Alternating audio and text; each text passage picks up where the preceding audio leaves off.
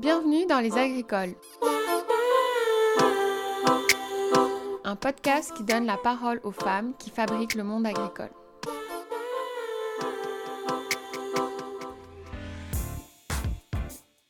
Pour le premier épisode, on accueille Laurence Arnois. Elle est associée de la ferme Les Carottés en Estrie au Québec avec Héloïse Racine et Francis Côté-Fortin. J'ai rencontré Laurence il y a un peu plus de deux ans dans un rendez-vous de maraîchers et de maraîchères à la CAPE, coopérative pour l'agriculture de proximité écologique au Québec. C'est une des premières à avoir soutenu le projet de podcast car elle a fait le tout premier enregistrement en 2019. Depuis, on est devenus amis, alors quand j'ai repris le projet cet hiver, c'était un peu comme une évidence de la réenregistrer pour le tout premier épisode 2021. J'avais vraiment à cœur de partager son regard sur le métier. Avec Laurence, on s'est retrouvé une matinée ensoleillée de février, juste avant d'aller faire un peu de ski de fond en arrière de la ferme. Assise au milieu du salon, on s'est mis à parler de la manière dont l'agriculture est rentrée dans sa vie pour finalement devenir son métier. On a aussi discuté de la souveraineté alimentaire, des défis techniques et humains au sein d'une ferme de maraîchage bio, du bien-être au travail, de greenwashing, de l'accès par les femmes à des métiers traditionnellement masculins et surtout de l'importance des fermes dans la société d'aujourd'hui et de demain. Bref, des échanges riches et passionnants qui, je l'espère, attireront votre attention. Bonne écoute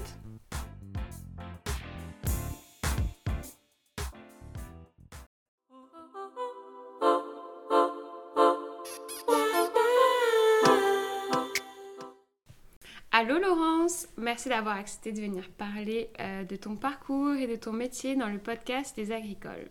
Alors, comment tu vas aujourd'hui? Je vais bien, merci. Il fait soleil, c'est l'hiver, mais on est très bien avec euh, la lumière du matin. C'est un beau matin. Puis une petite session de ski qui nous attend. Oh oui. Alors, pour commencer, pourrais-tu te présenter en quelques mots et nous dire comment tu te définis? Est-ce que tu es une maraîchère, une agricultrice, une fermière? Qu'est-ce qui correspond? Euh, moi, je pense que le terme qui me correspond le plus, ce serait euh, le terme fermière parce que je trouve que ça décrit bien le type d'activités que je fais dans ma vie, qui sont très concentrées autour de la ferme, mais je trouve aussi que ferme, c'est comme un... Ça, ça, ça ramène à un espace, puis aussi ça ramène à comme une proposition d'un espace qui serait comme dans une communauté. Il y a des gens qui sont à la ferme, il y a des gens qui sont euh, dans des boutiques, il y a des gens qui sont euh, dans la rue, euh, mais je trouve que... Je sais pas, je pense que ça ça reflète bien la place que ça peut avoir dans une société, être fermière, ce terme-là.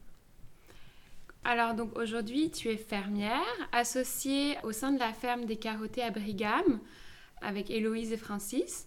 Peux-tu nous raconter comment tu es arrivée jusqu'ici? Quels ont été un peu comme les grands moments ou les grandes étapes pour arriver à, à te définir de même? Ben oui, là, ça fait ça commence à faire un moment quand même que ce parcours-là, il a commencé, ça fait presque dix ans que j'ai commencé à, à, faire mon chemin vers euh, là où j'en suis maintenant, être fermière à, la ferme des carottés. Puis je dirais que ce qui m'a vraiment... Euh, c'est une longue histoire quand même, mais qu'est-ce qui a vraiment déclenché mon envie de d'intégrer le milieu euh, agricole? C'était comme un désir de retour aux sources, puis c'était vraiment les valeurs qui m'ont amené à penser à cette possibilité-là. Euh, je pense qu'il y a beaucoup de gens de, de ma génération qui ont eu le même déclic que moi parce qu'on était euh, tout impliqués dans le mouvement de grève en 2012, la grève étudiante. Puis c'est comme à ce moment-là, on dirait qu'il y a plein de réalités qui se sont euh, comme ouverte à moi. Il y a plein de, trucs que j'avais pas réfléchi qui sont devenus comme évidentes, comme dans le fond, pourquoi est-ce que on, on, dirait que j'avais envie de, de revoir les bases de, de, notre vie commune en tant que société. Puis la grève de 2012, ça m'a vraiment fait comprendre l'importance de ça. Comme on était toutes euh, dans la rue en train de militer pour euh, une éducation euh, populaire, en train de militer pour des droits fondamentaux. Puis je pense que ça, ça m'a ça m'a un peu amené à me questionner sur c'était quoi justement les droits fondamentaux, puis comment est-ce que je pouvais arriver à, à développer mon autonomie comme personne, mais aussi comme une certaine souveraineté comme peuple, dans notre alimentation, dans notre habitation, dans notre éducation. Puis ça, c'est comme une idée qui me trottait derrière la tête. C'est comme des discussions philosophiques qui ont eu lieu euh, pendant ces années-là. Moi, je suis allée faire un cours euh, en Gaspésie pour être guide d'aventure. J'avais envie de me rapprocher de la nature, de sortir un peu de la ville, de, toute la, complexité euh, que j'avais ressentie avec tous les, les, mouvements étudiants, justement.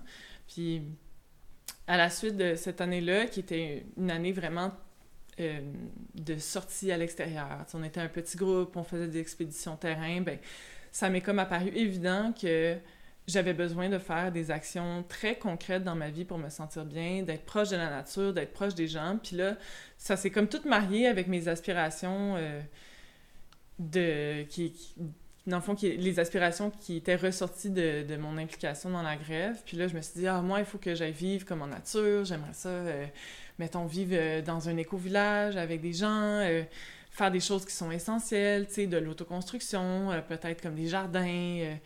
Je me dis, ah, comment est-ce que je peux arriver là avec un, mon parcours? Puis je pense qu'avec toute la, pression sociale, j'avais quand même besoin de me sentir comme si j'avais un bac dans mon pack-sac.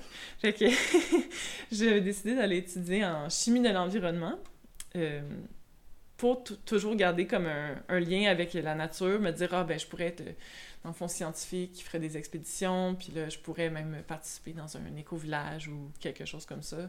Puis rapidement, là, après quelques semaines euh, à l'université, je me suis dit, ah ce que je fais, ça n'a aucun fondement euh, réel. On dirait que je me sentais tellement inutile, après avoir passé une année tellement dans la réalité concrète de, OK, on est en groupe, on marche le jour, on se fait à manger, on se trouve des abris. Il y avait vraiment quelque chose de très, très simple dans mon mode de vie. Puis là, après, de changer pour des complexes aussi drôles. Moi, j'allais en chimie d'environnement pour comme me, rapprocher un peu de la cause climatique, euh, faire des gestes qui avaient du sens. Puis les gens dans mon cours, tu sais, c'était beaucoup axé sur ah, on va créer du biopétrole, puis on va faire la révolution, là, mais pas de la façon que moi je m'étais imaginé. ouais, fait que c'est ça. Fait qu'après ces quelques semaines-là, je me suis dit, ah, il faut que je fasse de quoi.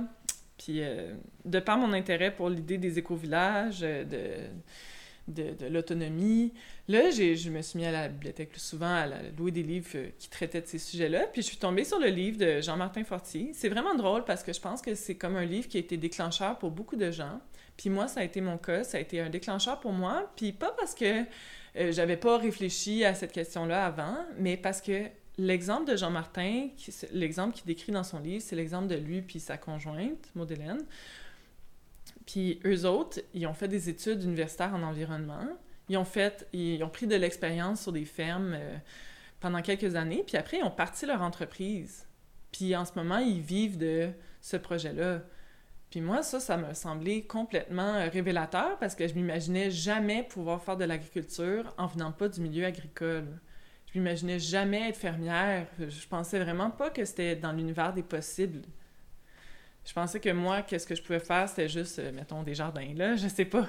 J'avais vraiment une perception peut-être erronée de la situation, mais ce livre-là m'a prouvé que, dans le fond, si j'avais la volonté, ben c'était quelque chose qui était possible. Fait que ça, ça m'a vraiment allumé. Là, je me suis dit tout de suite, ben ah, je vais aller faire des, stages sur des fermes, voir si j'aime ça pour vrai, parce que cette idée-là, elle me parle beaucoup. Fait que j'ai arrêté l'école, je suis allée faire des stages sur des fermes, puis... Euh, ben, d'un, de, de, fil... Euh, comment on dit ça? De fil en aiguille? Voilà, de fil en aiguille. Ben, c'est drôle, mais je me suis ramassée à faire un stage au Jardin de la Grelinette, qui est la ferme de Jean-Martin Maudelaine. Je m'attendais pas du tout à, aller là, mais c'est, ma mère apprenait des paniers bio avec cette ferme-là. Elle m'a dit « Ah, tu devrais contacter mes fermiers. » Là, je les ai contactés. Finalement, ça donnait que c'était Jean, Jean-Martin puis Maudelaine. Puis ils m'ont dit « Ben oui, tu peux venir faire un stage. » Il y avait déjà un programme d'accueil pour des stagiaires pendant L'été, c'était déjà en place sur leur ferme. Fait que je suis allée faire un stage euh, de cinq semaines. Puis euh, je me suis inscrite aussi à l'école en agriculture. Je me suis dit, si j'aime ça... L'INAB? Ben, dans ce temps-là, c'était juste le cégep de Victoriaville. C'est la technique en agriculture biologique. C'est gestion et technologie d'entreprise agricole. Maintenant, c'est rendu l'INAB, l'Institut national d'agriculture biologique. Mais je me suis dit, je me suis inscrite, puis au pire, euh, j'annulerai mon inscription. mais ça a été une expérience euh, vraiment incroyable pour moi. Puis je pense que ce séjour-là à la Grunette, ben ça m'a beaucoup montré le genre de mode de vie qui était une inspiration. Ça m'a permis de voir que c'était quelque chose qui était dans l'univers des possibles pour vrai. Puis que j'aimais ce travail-là, puis que c'était tout à fait euh, assez dans le concret, assez essentiel pour moi, puis en même temps que c'était beaucoup plus diversifié que ce que je pensais. Puis ce que je voyais, c'est que oui, moi, je faisais des tâches pour la première fois, j'apprenais plein de choses, j'apprenais comment les plantes fonctionnent, comment un système agricole, ça peut se mettre en branle, mais ce que je voyais, c'est que Maud Hélène, qui était la personne en charge à la ferme, ben elle, a vivait une expérience quand même différente, puis c'était plus une expérience de gestionnaire, de comme de leadership, ça, ça me parlait beaucoup aussi. J'étais comme, waouh, c'est vraiment le fun. Puis c'est pendant cette expérience-là que j'ai rencontré euh, ma partenaire d'affaires, Héloïse Racine, qui était employée à la ferme de la Grunette. Fait que, en tout cas, tout ça pour dire que finalement, je suis allée étudier en agriculture. J'ai adoré ça. J'ai rencontré Francis là-bas euh, pendant mes études à Victoriaville, qui est mon autre partenaire d'affaires, qui est aussi le conjoint d'Héloïse. Puis euh, quand j'ai terminé mes études, ben là, c'est comme... C'était trois ans où j'avais l'impression de pas apprendre tant de choses ça, mais au bout de trois ans, je me suis rendu compte à quel point c'était un apprentissage insidieux. Puis que le fait juste de baigner dans ce milieu-là, d'en parler tout le temps, d'habiter avec des gens qui étudiaient la même chose que moi, ben ça s'était comme immiscé euh, dans ma perception euh, des choses, puis que finalement, j'avais un gros bagage derrière moi après mes études. Puis ce gros bagage-là, autant il est utile aujourd'hui, autant ça a été un peu épeurant pour moi au début, parce que cette technique-là, c'est vraiment une technique pour euh, permettre aux gens de partir en, affaires ensuite avec un projet de ferme. Puis j'avais trouvé ça vraiment, euh, jusqu'à un certain point, j'avais trouvé ça vraiment stressant parce qu'il y avait beaucoup euh, d'attentes en fait envers la performance des entreprises. il fallait vraiment être blindé dans, dans notre plan d'affaires, il fallait avoir des connaissances techniques ultra précises. Puis je me sentais comme pas capable de réaliser ça toute seule. Je, je sentais que moi, j'avais comme une belle capacité de gestion, mais je me disais, ah, ça a l'air tellement difficile émotionnellement de partir une ferme. C'est tellement d'énergie, tellement de temps. Tu sais, je parle de comment ça a été un, un déclic pour moi quand j'ai lu le livre à Jean-Martin, que je me suis dit, ah, waouh, je, je, peux le faire, mais autant ça, ça m'a emballé, autant quand j'ai fait la technique, ça m'a comme un peu refroidi. Je me suis dit, c'est pas simple, ça va être un vrai défi. Puis pas juste un défi de, entrepreneurial, mais aussi un défi d'accès à la terre, un défi financier. Puis je me voyais un défi psychologique aussi. On a entendu beaucoup de témoignages de fermiers qui commençaient des fermes, qui les arrêtaient, euh, des gens qui avaient des fermes depuis 10 ans puis qui vivaient encore dans la misère euh, monétaire, mais aussi euh, émotionnelle. on a beaucoup parlé aussi de comment les agriculteurs et les agricultrices, des fois, sont isolés, euh, qui vivent des réalités qui sont loin de la majorité de la population, fait que c'est difficile de, de, leur offrir des services adaptés. En tout cas, ça m'a quand même euh, fait peur tout ça. Je me disais, c'est impossible que je parte ma ferme toute seule. Mm-hmm. Et même si c'était ça mon grand rêve, je voyais pas comment réussir. Fait que, bref, je, me suis dit, je vais aller travailler dans le milieu. Je travaille dans le milieu, puis euh, un jour, Héloïse puis Francis, qui eux avaient parti leur ferme depuis une année, m'ont dit Ah, tu sais, nous, on l'a vécu le démarrage, on sait que c'est vraiment difficile, puis étant un couple, étant juste deux personnes sur la ferme, on a vu les limites euh, auxquelles on était confrontés rapidement. Euh, on pense que peut-être avec d'autres gens, on, serait mieux, puis on aurait un meilleur équilibre de vie, on pourrait se répartir la charge psychologique, mais aussi prendre des décisions peut-être un peu plus éclairées que quand t'es deux, t'es tout le temps en mhm. confrontation. Fait que là, ils m'avaient parlé de leur intérêt à s'associer avec d'autres personnes, puis moi, ça m'a beaucoup parlé, parce que c'est deux personnes que j'ai toujours euh, beaucoup aimées. Quand j'ai travaillé avec Héloïse, ça a été un coup de foudre pour moi. Je me suis toujours dit que je voulais une ferme avec cette personne-là. Puis, fait, quand ils m'ont parlé de ça, j'ai dit, ben moi, je veux bien. on a commencé à, à développer sur cette idée-là. Puis après ça, ben après euh, que j'ai terminé mes études, j'ai fait une saison sur euh, une ferme. Ben, je les ai rejoints sur la ferme des Carottés, qui venait, dans le fond, je les, voyons, je les ai rejoints à la fin de leur deuxième année de production.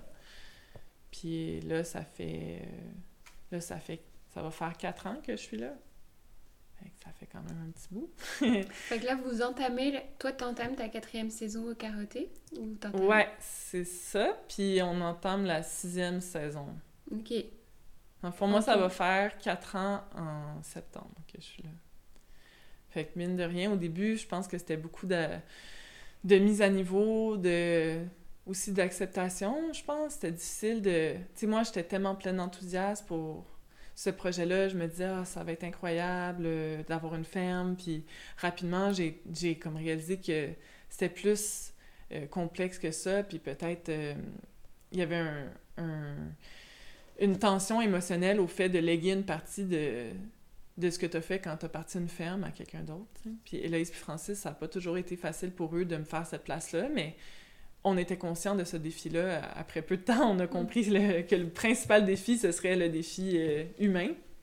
Puis je pense que depuis ce temps-là, on, on, prend soin de, de regarder ce défi-là comme le plus important, puis de se mettre à la tâche pour que les choses se passent bien. Oui, de garder le, le côté euh, défi collectif, projet collectif au centre, puis que la production, au final... Euh, Ouais, ben en fait, c'est comme le, ben, le défi collectif au centre, oui, mais pas parce que c'est ça l'objectif, mais parce que c'est ça le cœur. Fait que même si, mettons, euh, notre objectif c'était de faire euh, une énorme production, on serait pas capable si on n'était pas concentré sur le défi humain. Parce que peu importe la situation, j'ai l'impression qu'il est là le plus grand défi en agriculture. Parce que la nature a fait qu'est-ce qu'elle fait, mais c'est comment nous on c'est comment nous on, approche ça qui, fait toute la différence. Puis aujourd'hui, comment tu décrirais ton métier justement? Ben, au début, c'est ça, quand j'avais mes expériences plus, euh, mes premières expériences en agriculture, je me sentais vraiment plus comme une, exécutante. Euh, mon rapport aux choses, c'était vraiment un rapport technique. Euh, puis quand je suis rentrée dans ma, dans ma technique en agriculture biologique. Aussi, c'était vraiment des informations techniques sur la croissance des légumes, euh, les façons de procéder, les bons outils, euh, mettons l'efficacité au travail. C'est vraiment ça qui m'intéressait. Puis plus que j'avance dans mon parcours, plus que je réalise que qu'est-ce qui m'intéresse vraiment, puis qu'est-ce qui est devenu mon travail, c'est un peu la gestion de toutes ces paramètres techniques-là ensemble. C'est un peu comme une observation globale du système dans lequel on, travaille une compréhension globale de ça. Puis, mine de rien, c'est aussi comme le système qu'on travaille, c'est pas juste notre ferme. sais, nous, on fait notre mise en marché directement auprès des gens.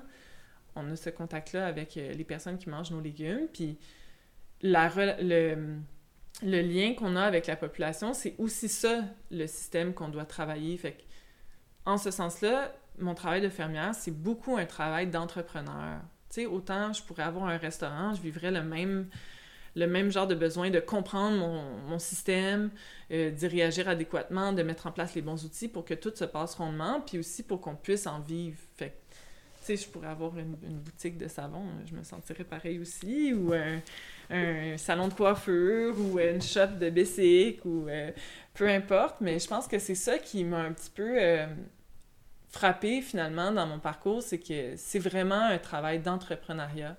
Puis je suis une fermière, mais je suis beaucoup une entrepreneur en ce moment. Puis tu disais, tu as évoqué là, ce, ce, rapport avec le public. C'est quoi qui t'importe dans ta pratique justement avec le public? Et comment toute cette conviction qu'on a, dont on parle ensemble aussi, et comment elles viennent se... Comment elles se communiquent au public aussi, tu vois, ce rapport, euh, on a déjà parlé du bio, de l'écologie, mm-hmm. de la saisonnalité, Comment, ça s'articule, Ben, je pense que ça, ça rejoint vraiment, euh, dans le fond, l'introduction de notre conversation sur le fait que je me considère comme fermière, puis comme étant citoyenne euh, fermière.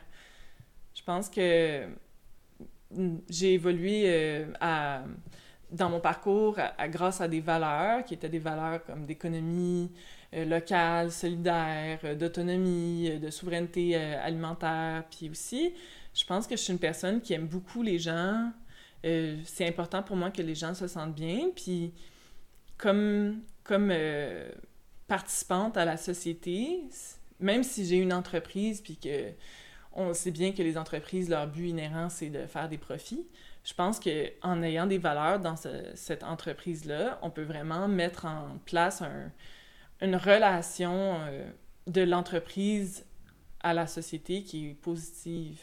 Puis moi, c'est ça que je me dis. C'est tellement important pour nous, le lien. C'est ça qu'on qu'on souhaite. C'est ça notre vision pour la société, en fait. c'est comme un endroit où les gens sont proches de leur alimentation, où on peut euh, aller dans les commerces proches de chez nous, euh, participer, dans le fond, au bien-être de, de, notre communauté, juste en, échangeant des services puis des biens ensemble. Tu sais, c'est assez comme simple, comme, comme, comme idée, mais je pense qu'avec la ferme, on a vraiment le pouvoir de mettre ça en action. Puis ça, pour nous, c'est vendre directement nos légumes aux gens, c'est créer le contact entre notre ferme puis ben, ces personnes-là qui mangent nos légumes.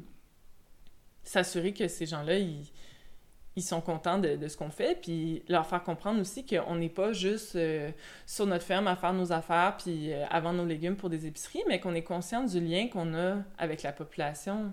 Tu sais, historiquement, les fermiers, ça a été super difficile euh, de vivre de leur métier. Puis c'est pour ça que il y a eu beaucoup d'actions qui ont été posées par les syndicats fermiers pour euh, protéger l'offre de produits fermiers, comme par exemple dans le lait, il y a du quota, euh, dans le fond, la production est comme réglementée, puis la vente aussi, pour que les fermiers puissent avoir un juste prix pour leurs produits. Puis ça, ça a été super bénéfique dans le temps. Parce que les, les, les fermes laitières, ben maintenant, c'est des fermes familiales, puis ils peuvent vivre de leur métier, puis c'est vraiment super. C'est juste que la conséquence de ça, qu'on n'a peut-être pas vu venir avant, c'est l'éloignement entre l'agriculture puis le reste de la population. Puis ça, je pense que c'est c'est quelque chose à, quoi on doit remédier parce que c'est faux de penser que le monde agricole est séparé du reste du monde. Puis si on est pour avancer en société, ben je pense que les valeurs des gens de la ville, des gens de la campagne, puis des agriculteurs, des agricultrices, ben elles doivent être en cohérence. Puis nous, c'est ça qu'on essaie de faire avec notre travail, c'est de, de respecter, dans le fond, la volonté de la société en général, d'avancer avec tout le monde, puis de, de, créer un dialogue. Puis, ce qui est hot aussi avec euh, le projet euh, au carotté, qui est assez répandu, euh, je ne suis pas seule à faire ça, mais il y a cette idée de marché à la ferme, de kiosque à la ferme, fait qu'il y a aussi cette oui, vous allez livrer à Montréal, puis parce que ça correspond à un certain public, mais il y a aussi cette volonté d'avoir amené les gens à la ferme. Oui. Ça, ça crée ce dialogue aussi, non? Certainement. Puis même les personnes qui sont à Montréal, c'est important pour nous qu'ils puissent venir visiter notre ferme une fois par année au minimum. Fait qu'on fait toujours un événement annuel pour les recevoir, leur expliquer un peu c'est quoi notre quotidien. Parce que même si c'est super... Euh, on va dire trendy en ce moment, l'agriculture, le mode de vie farmer, tout ça. Je pense qu'il y a une grande incompréhension du public de, de c'est quoi vraiment qu'on fait dans une journée. Puis je pense que justement parce que c'est tellement euh, intéressant d'avoir un jardin chez soi, c'est tellement une belle activité, puis c'est tellement euh, populaire comme activité. Je pense que les gens se disent ah ben le jardinage ça ressemble à l'agriculture maraîchère, mais dans les faits ça ressemble pas vraiment. C'est pas tout à fait ça. Puis c'est quoi une journée alors? Ben, mais je pense qu'une journée, c'est très, très, très changeant. Mais moi, j'ai toujours... Euh, j'ai un bon exemple de mon... pour expliquer un peu comment ça peut être euh, incompris comme métier. C'est que des fois, il y a des gens qui viennent nous aider à la ferme, des amis à nous. Euh, puis là, ils viennent faire une journée, ils travaillent, on leur dit cool, on va désherber ça, on va récolter ça. Puis là, après la journée, ils disent Ah, c'est le fun. En fond, moi aussi, je pourrais être fermier. Euh, ça n'a pas l'air compliqué. Ou, euh, tu sais, ils ont vraiment un rapport à comme Ah, ben, parfait, moi aussi, je peux faire ce métier-là. Puis quand ils me disent ça, je, je me demande toujours, eux, c'est quoi leur métier? Puis comment ils réagiraient si je venais à leur travail je disais Ah, dans le fond, moi, je peux faire ça demain matin. c'est vraiment facile. Mais c'est drôle à dire, mais je pense que c'est des gestes qui sont tellement simples tellement euh, ancré dans une dans juste la base de la vie, faire pousser des choses, que ça nous semble tellement accessible, mais avoir une ferme, c'est beaucoup plus complexe que ça. C'est faire pousser des choses, mais dans un système qui est cohérent, euh, s'occuper, dans le fond, de à ce, que tout se passe bien, à ce que, ce que les légumes poussent bien, mais aussi de s'assurer que les gens qui les font pousser, ben ils sont bien, qu'ils peuvent en vivre, euh, que les légumes, ils se rendent euh, à être mangés un jour ou l'autre, qu'ils soient tous récoltés, qu'il n'y ait pas de pertes, euh, que le sol il soit bien entretenu, qu'il y ait des bonnes pratiques pour la biodiversité. Il y a quand même une... Ça a l'air de rien, mais je pense que c'est assez complexe. Puis surtout dans un contexte de, ferme comme la nôtre qui est très diversifié. C'est pas comme si on faisait, mettons, deux légumes puis qu'on pouvait avoir des outils super spécialisés pour ces deux légumes-là. Tu sais, là, on aborde à peu près une cinquantaine de légumes, puis chaque légume a ses petites particularités. Ça demande quand même une connaissance euh, large du fonctionnement des plantes, puis de leurs besoins. Mais ça me fait penser à, à deux questions que j'aurais. Il y a ce côté euh, qu'on avait déjà évoqué, que une saison, puis tout, tout un projet d'agriculture, c'est un marathon. Il n'y a pas ce... Comme tu dis, il y a, ok, on peut faire pousser des légumes une année, mais tu sais, le but de l'entreprise agricole, c'est d'en faire pousser tout le temps, tu sais, toutes les mhm. années. Fait que c'est aussi ce côté-là que tu mets bien en avant sur que les gens sont bien, que tes sols vont bien, parce qu'en fait, c'est pas un one-shot, c'est comme... Le but, c'est d'être ni fatigué au bout d'une année, ni fatigué au bout de un mois quand tu fais ton, ta saison. Puis c'est peut-être quelque chose que moi, j'aurais observé ici, parce qu'on accueille aussi des stagiaires, avec une volonté de performance euh, parfois très forte euh, dans les 3-4 semaines où ils et elles sont là.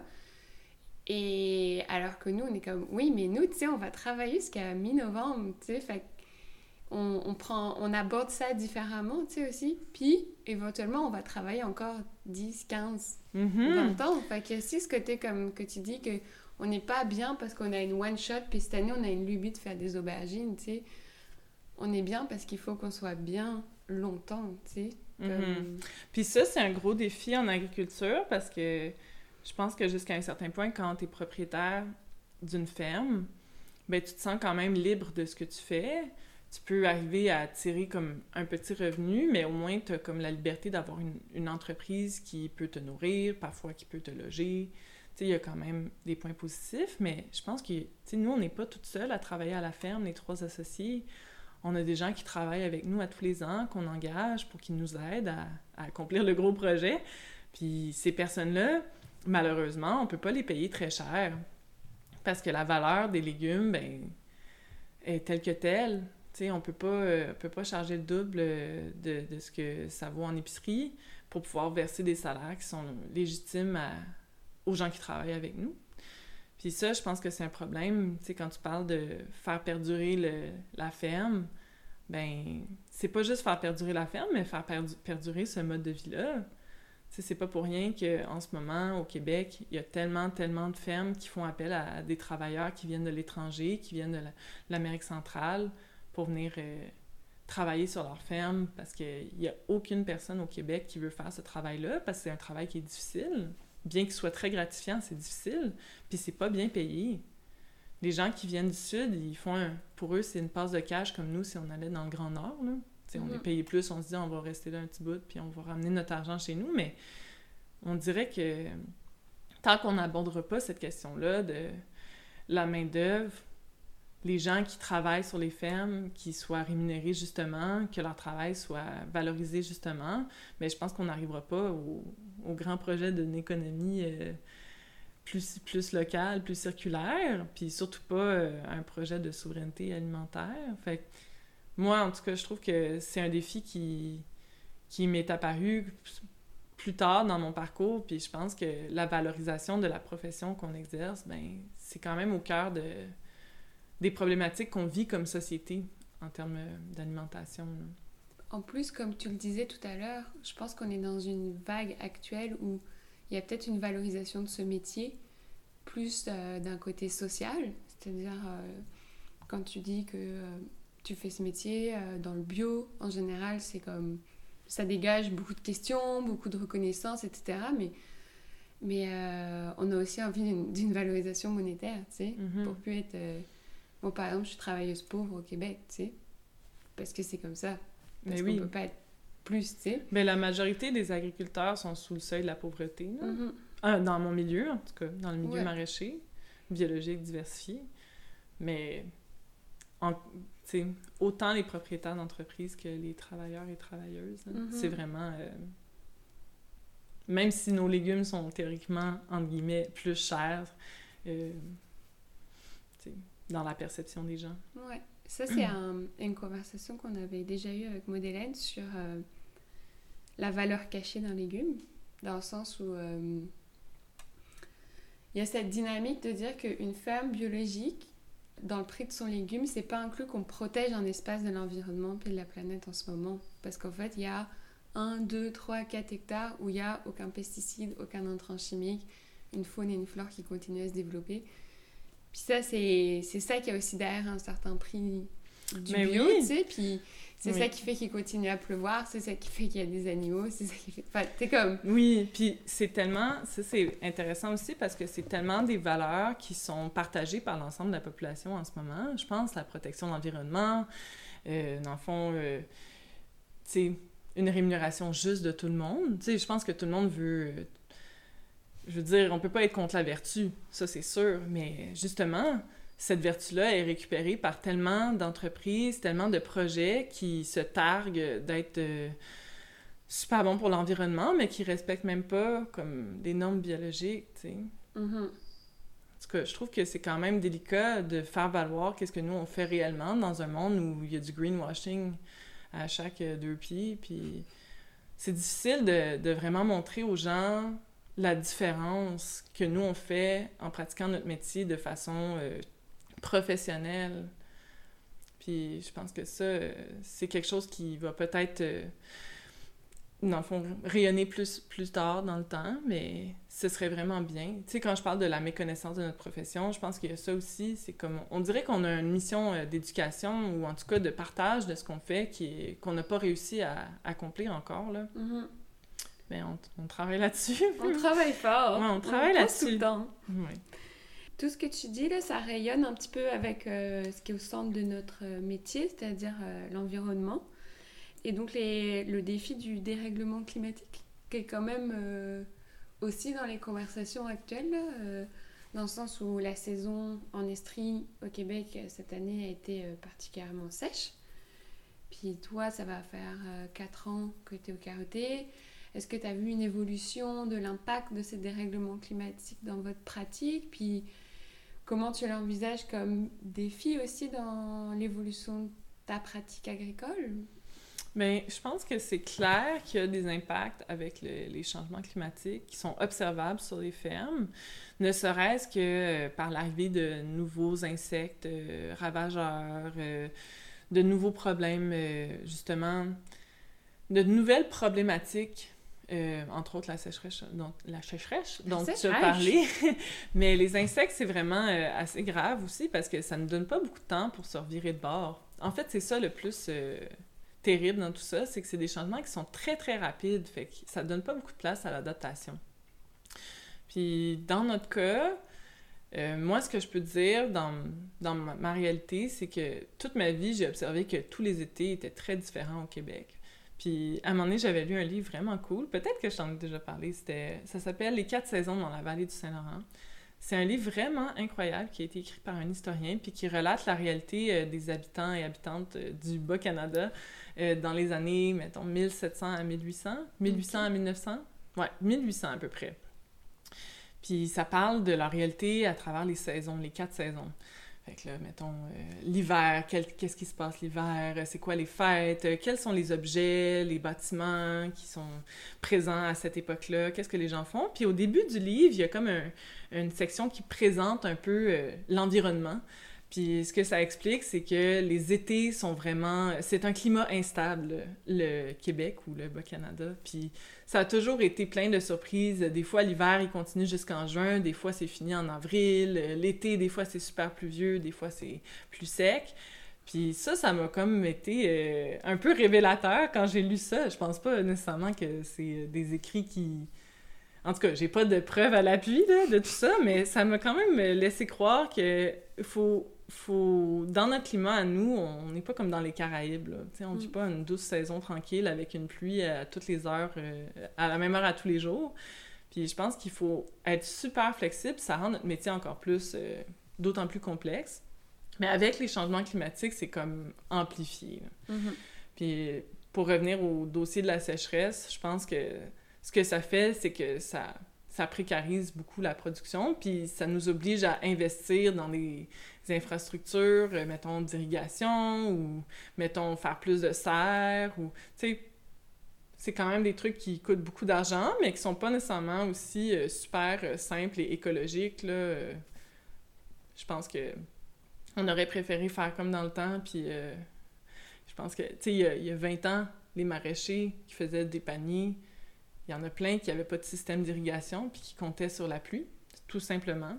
On, je parle pas des maraîchers qui sont dans des sols très très secs de base, mais je pense quand même qu'il y a beaucoup de gens qui faisaient pas d'arrosage euh, du tout.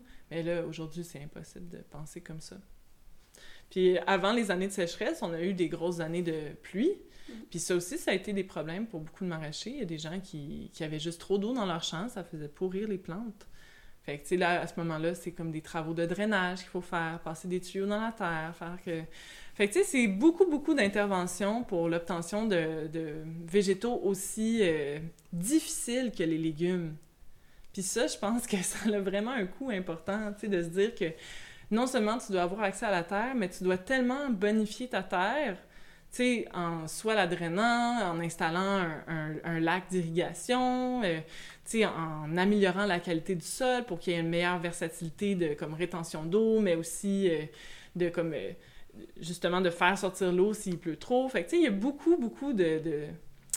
tu sais, le travail d'entretien là, il est vraiment substantiel. Mm-hmm. je pense que ça, ça, va malheureusement un jour se refléter euh, dans la réalité des, des, prix des aliments, mais on le voit déjà. Même les aliments qui viennent des industries agricoles, euh, de la Californie, du Mexique, le prix augmente parce que c'est de plus en plus difficile à faire pousser.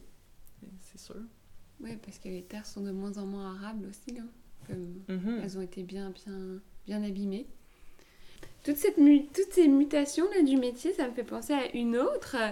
Euh, que tu as sûrement observé toi-même. Donc, 30% euh, de la relève agricole au Québec, ce sont des femmes qui, en majorité, créent leur entreprise, contrairement aux hommes qui, en général, reprennent une entreprise familiale. Donc ça, c'est les chiffres qu'il dit. On observe de plus en plus euh, de femmes dans les champs, mais aussi agronomes, techniciennes, dans, tout ce qui, qui entoure la profession agricole. Toi, est-ce que dans tout ce parcours depuis 10 ans, c'est quelque chose que tu as observé, que tu trouves important comme mutation du, du, monde agricole et comment tu t'insères un petit peu dans ce, cette grande mutation de ce mhm. monde-là? Ben moi j'ai l'impression de vraiment faire partie de cette augmentation de la relève agricole euh, féminine. Fait que je peux pas dire que je peux observer euh, tranquillement euh, de mon point de vue comment ça se fait, mais parce que j'en fais partie, j'ai l'impression. Puis je pense que cette augmentation-là, il y en a beaucoup qui, qui relient euh, au fait qu'il y, a une prise de conscience sur notre capacité comme femme à, à mener des projets agricoles, tu sais, comme moi qui ai réalisé que même si je n'ai pas du milieu agricole, ben je pouvais avoir une entreprise, puis d'autant plus euh, une petite entreprise, c'est une ferme euh, comme les fermes sur lesquelles j'ai fait des stages, comme la ferme sur laquelle je travaille, ben des entreprises qui sont comme à une échelle qui est humaine. Je pense que le milieu agricole a été très très longtemps réservé aux hommes pour diverses raisons, mais je pense que encore maintenant, il y a beaucoup de facettes du métier qui sont des facettes, euh, je dirais, euh, historiquement masculines. Quand on parle de mécanique, quand on parle aussi, mettons, de de l'entrepreneuriat. C'est toutes des choses qui, qui sont peut-être plus euh, loin de, de, l'éducation qu'on a offert aux femmes euh, dans les années passées. Fait que ça, moi, je trouve que ça a été un gros frein à, à l'établissement de femmes en agriculture, le fait que, justement, la mécanique, euh, que le fait d'avoir de la propriété, ben, ce soit au centre d'un projet agricole. Mais aujourd'hui, avec les nouveaux modèles qui existent, je pense que c'est beaucoup plus euh, accessible pour les femmes. Puis je pense que justement, ça leur donne de la place. Mais moi, je trouve que ça me donne de l'espace pour m'approprier euh, certains domaines qui étaient traditionnellement réservés aux hommes. Puis pour ce qui est de la, relève agricole, c'est très malheureux, mais il y a encore beaucoup de fermes qui refusent de transférer leurs actifs, euh, leurs terres à leurs filles. Beaucoup de fermiers qui voient ça comme une passation d'homme à homme seulement. Puis ça, j'ai vécu ça euh, à travers euh, des amis près de moi qui ont vécu cette, réalité-là. C'est qu'elles, elles se sont pas jamais fait impliquer dans l'entreprise familiale qui était une entreprise fermière parce qu'elles étaient des femmes. Puis je pense euh, que ça, c'est vraiment dommage. Quand j'étais à Victoriaville aussi, il y avait des, femmes qui étudiaient en agriculture, euh, en production animale, puis leurs parents, ils voulaient pas leur donner leur ferme, alors qu'elles avaient des frères, puis ces frères-là étudiaient pas en agriculture, mais ça, c'est eux les, les gens qui auraient hérité. Là. Mhm. Fait que ça, c'est toujours euh, quelque chose que je trouve bien triste, mais je sens aussi qu'il y a un changement dans les mentalités, puis peut-être aussi, j'observe que les gens qui se sont fait, mettons, les hommes qui se sont fait léguer des fermes, ben les parents, maintenant, ils sont comme peut-être un peu plus conscients, puis j'ai des exemples autour de moi de, de justement des, des papas ou des mamans qui ont légué leur ferme à, à leur fils, mais qui ont gardé quelque chose pour leur fille aussi, pour leur permettre de, de pratiquer le métier agricole. Je pense qu'il y a de plus en plus de place pour ça. Puis dans notre cas de la ferme des Carottées, c'est vraiment super parce que la famille à Héloïse, c'est des producteurs laitiers. Puis c'est grâce à eux qu'on a accès à la terre. Puis ça, c'est un, un leg incroyable qu'ils ont offert à leur fille. Sans ça, nous, on n'aurait pas accès à la terre, c'est sûr, Mhm. sûr, sûr. C'est euh, super intéressant ce que tu disais sur euh, donner un espace à leurs filles d'avoir accès à la pratique agricole. Puis aussi ce que tu disais sur le fait que dans les petites fermes, on est obligé de tout faire. Puis c'est aussi ça que moi j'ai aimé euh, en arrivant ici, c'est que il fallait que je touche à tout en fait. Puis c'est fun d'avoir cet espace où tout d'un coup on est capable de ça, ou comme tu dis, c'était peut-être des choses qui étaient traditionnellement euh, masculines, et puis traditionnellement des métiers masculins, en fait, tu devenais mécanicien, garagiste, Mhm. etc. Mais dans une, une ferme de petite taille, entre guillemets, bah, On pratique tous les peux- métiers. Oui, voilà. Puis en fait, le fait qu'on ait accès à ces métiers-là, ça nous donne accès à des choses de plus en plus euh, techniques, puis ça nous donne cette confiance qu'on est capable. Oui. Puis peu à peu, ça a aussi créé ces modèles-là que ben, moi aussi je peux réparer ça, puis moi aussi je suis capable de dire comment tu vas construire ça, puis ça me donne une confiance, ça me donne un espace, puis la pratique agricole globale devient égale parce que je veux pas aller appeler un mécanicien ou un garagiste à chaque fois que mon BCS il se Mhm. plombe, tu sais. Puis moi, c'est ce que je trouve qui est vraiment intéressant aussi, c'est justement de pouvoir avoir un pied dans ces domaines-là. Ben après, d'être capable de, de, de faire toutes les tâches, ben c'est qu'après, tu peux y aller vraiment selon tes, réelles préférences. Tu t'es pas juste euh, confiné dans un secteur euh, de ton entreprise qui te convient à moitié.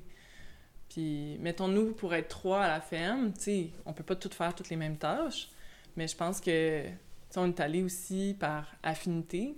Tu sais, il y a des trucs qu'on fait qui sont, euh, mettons, historiquement, qui ont des, des postes ou des champs d'activité qui ont été plus occupés par des femmes ou par des hommes, mais c'est comme si on avait tout rebrassé ça. Puis on est allé plus par intérêt, puis par aussi par capacité. Mhm. Je pense que juste à un certain point, euh, bien que moi, la mécanique, ça m'intéresse, euh, ça m'intéresse vraiment pas autant que Francis. Là. Puis, tu sais, je me trouve pas moins féministe parce que je fais pas de mécanique. Ah ben, vraiment. C'est ça. C'est ça que je trouve vraiment bien, c'est qu'on a le choix. Oui, parce que tu sais, tu le fais pas parce que tu sais pas le faire, mais tu le fais pas parce que tu sais que t'aimes pas ça. Pour finir, comment tu te projettes dans cette euh, nouvelle saison qui s'en vient? Comment tu comment tu imagines un peu la future histoire des carottés ou de toi dans dans ce qui s'en vient dans l'avenir agricole et Hmm. Ben, la prochaine saison, ben, c'est comme à chaque année, je pense, avant que la saison elle débute, on est toujours plein de confiance en l'avenir, puis plein de rêves. Nous, l'hiver, c'est toujours un moment où qu'on prend pour faire notre planification. Puis en la faisant, c'est comme si le champ des possibles était devant nous. Fait qu'on est toujours euh, pleine de bonne volonté. C'est surtout Héloïse puis moi qui faisons la planification des jardins, puis du, du, dans le fond, de la, de la direction que va prendre la saison, du calendrier de production. Mais je pense que à chaque fois, on est super emballé. fait qu'encore cette année, on est très, très emballé. Mais je pense qu'avec le temps, notre rapport aux saisons, c'est vraiment plus un rapport humain. Puis le travail qu'on fait, c'est au fur et à mesure qu'on maîtrise des enjeux techniques, je pense que ce qui devient vraiment central, c'est notre rapport euh, entre nous, le rapport qu'on a avec les gens qui nous joignent pour la saison, les travailleurs et les travailleuses qui nous accompagnent. Puis ça, ça devient vraiment central à notre perception de la saison. Puis cette année, ben à tous les ans, on a des gens vraiment fun qui viennent travailler avec nous. Puis encore cette année, on est très enthousiaste d'avoir une saison avec des nouvelles personnes, des nouvelles euh, amitiés peut-être qui se créeront. Puis ça, euh, c'est vraiment ça qui est au cœur de notre travail. Sais, autant la relation qu'on a avec euh, les gens qui mangent nos légumes, mais c'est comme une relation humaine. La relation qu'on veut avoir comme fermier avec la société, c'est une relation comme humaine. Puis la relation, tu sais, la relation qu'on a à notre ferme, c'est aussi, ça se passe dans, dans l'humanité, tu sais. Mhm. Fait que je pense que c'est vraiment ça là, qui se passe. Si ça servirait à rien pour nous de faire ce travail-là si c'était pas plaisant, là. si on n'avait pas de plaisir euh, ensemble, puis on est pas mal tous des gens euh, sociaux, fait ça c'est quand même au cœur de, de, notre entreprise puis de la prochaine saison. Un petit mot de conclusion, est-ce quelque chose que tu pourrais dire aux gens qui se disent est-ce que je vais le faire, est-ce que j'ai envie de le faire, est-ce que je suis capable? Un, un petit conseil que tu aurais aimé entendre un peu plus tôt ou, ou juste un truc que tu voudrais transmettre? Ben, je pense que tout le monde est capable de faire de l'agriculture. C'est comme n'importe quoi. quand on veut apprendre un métier, on, fait les efforts qu'il faut pour aller l'apprendre. Puis je pense que peut-être que ce que je dirais, moi, c'est que c'est un métier qui est souvent euh, un peu trompe-l'œil. On a l'impression que c'est plus facile que ce que c'est parce que c'est tellement à la mode, parce que il y a eu tellement d'émissions. Euh, d'ouvrages écrits là-dessus, euh, des petites formations en ligne. Euh, je pense que c'est comme n'importe quel métier. on ne devient pas électricien avec un, une formation en ligne. Je pense que ça prend des études, puis ça prend une compréhension des choses. Puis il y a déjà un de nos profs euh, au cégep qui nous avait dit, lui, c'est un vieux, vieux, vieux de la vieille. Là. Il faisait de l'agriculture dans les années 70, puis ça a été un précurseur de l'agriculture biologique au Québec. Puis il disait, tu sais, le vrai métier, le métier d'agriculteur bio, c'est complexe comme comme le métier d'un médecin. Il faut que tu comprennes un organisme.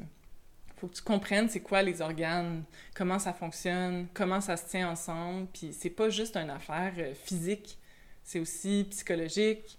C'est beaucoup plus large que ce qu'on peut penser. Puis moi, ça m'a toujours marqué cette euh, citation-là. Puis j'aime ça le dire aux gens. C'est un métier qui est complet comme, comme on peut penser à la médecine.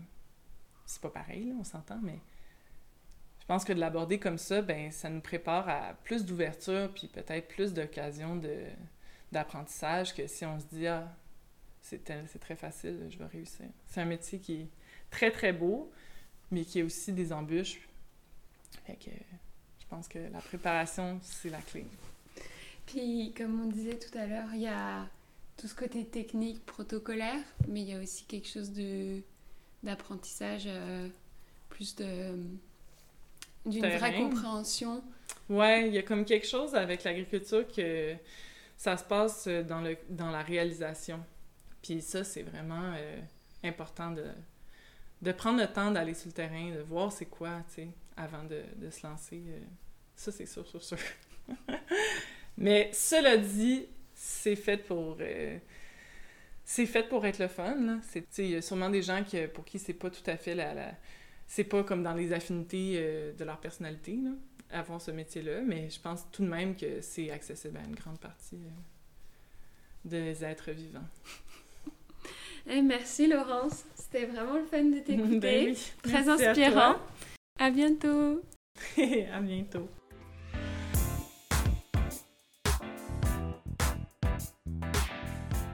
Merci à Laurence pour ce beau partage sur son parcours, ses expériences et son regard. J'espère que cet échange vous a plu et vous inspire des nouvelles réflexions sur le coût des défis climatiques pour les petites fermes ou encore la valeur cachée des légumes qu'on appelle aussi l'externalité positive. Mais surtout quand on écoute Laurence, on comprend que l'agriculture c'est des défis environnementaux mais aussi des défis humains, tant à la ferme qu'avec le reste de la société. Cela nous interroge. Comment créer un avenir pour ce qu'elle appelle les fermes citoyennes comme organisme essentiel d'une société qui souhaite son autonomie alimentaire? Si ça vous intéresse, je partagerai quelques ressources pour aller plus loin dans les prochains jours sur Facebook et Instagram. N'hésitez pas à commenter pour partager vos idées et autres ressources de réflexion. Les références de livres évoqués par Laurence seront partagées dans l'article qui accompagne l'épisode. Pour faire le lien avec l'INAB, dans le prochain épisode, nous irons rencontrer une personne qui est passée des champs à l'enseignement, une belle manière de créer de nouveaux modèles. J'ai vraiment hâte de vous la présenter. À bientôt!